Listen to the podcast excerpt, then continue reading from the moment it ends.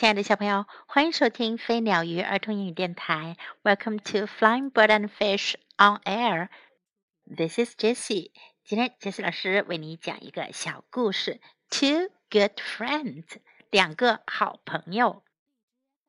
Ben and Sam were good friends. 本和山姆是好朋友。One day they went fishing. 有一天，他俩去钓鱼。 on the way home, they had to walk past a forest. 回家的路上，他们必须得经过一个森林。Oh dear, said Sam. There are bears in this forest. Sam 说：“哦，天哪，这森林里有熊。” Don't worry, I will take care of you," said Ben. Ben 说：“别担心，我会照顾你的。” Suddenly, a big bear came out of the forest. 突然间，有一只大熊从森林里走了出来。The boys were afraid. 男孩们很害怕。They ran away. 他们赶紧跑开了。The bear chased the boy. 熊跟着孩子们后面追。Ben could run very fast. Ben 跑得非常快。 he quickly climbed up a tree. 他迅速地爬上了一棵树。Sam could not run fast. 山姆跑不了那么快。He could not climb up the tree. 他爬不上树。He lay down and pretended to be dead.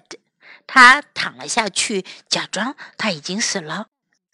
The bear went up to Sam. 熊走到山姆跟前。He looked at Sam. 他看着山姆。He walked around him. 他在他周围走啊走。Sam kept very quiet. 山姆一点声音都没有发出来。He stayed very still. 他一动也不动。The bear sniffed at his hair. 熊闻了闻他的头发。He sniffed at his ear. 他又闻闻他的耳朵。 this boy must be dead," said the bear. 熊说：“这个男孩肯定是死了。I don't like to eat dead people. 我可不喜欢吃死人。” So the bear walked slowly away. 熊就慢慢的走开了。When the bear was gone, Ben came down from the tree. 熊走了之后，Ben 从树上爬了下来。 what did the bear say to you? He asked Sam. 他问山姆：“熊对你说了什么呀？” The bear said, "You are not my friend," Sam said angrily. 山姆很生气地说：“熊说你不是我的朋友。You did not take care of me. 你一点都没照顾我。”小朋友们，如果你是山姆，有熊追你的时候该怎么办呢？如果你是本，你会不会丢下好朋友走开呢？在这个故事中，我们可以学到这样一些表达：Ben and Sam were good friends。本和山姆是好朋友，good friends。Ben and Sam were good friends。如果你有好朋友，你可以说 We are good friends。我们是好朋友，We are good friends。There are bears in this forest。这森林里有熊。There are bears in this forest。 don't worry，别担心。Don't worry. I will take care of you. 我会照顾你的。Take care of，照顾。I will take care of you. This boy must be dead. 这个男孩一定是死了。This boy must be dead. You did not take care of me. 你一点都没有，你没有照顾我。You did not take care of me. Now let's listen to the story once again.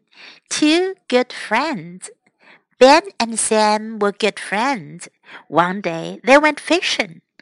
On the way home, they had to walk past a forest.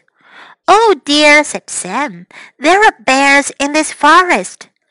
Don't worry, I will take care of you, said Ben.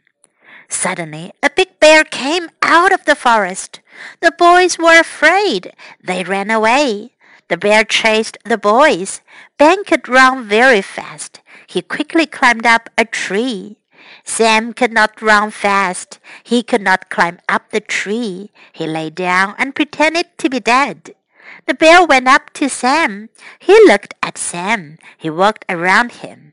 Sam kept very quiet. He stayed very still. The bear sniffed at his hair. He sniffed at his ear. This boy must be dead, said the bear. I don't like to eat dead people. So the bear walked slowly away. When the bear was gone, Ben came down from the tree. What did the bear say to you? he asked Sam. The bear said, You are not my friend, Sam said angrily. You did not take care of me. The end of the story。今天的故事就讲到这里。明天晚上，杰斯老师在千聊 Live 平台有绘本讲读直播哟，别忘了收看。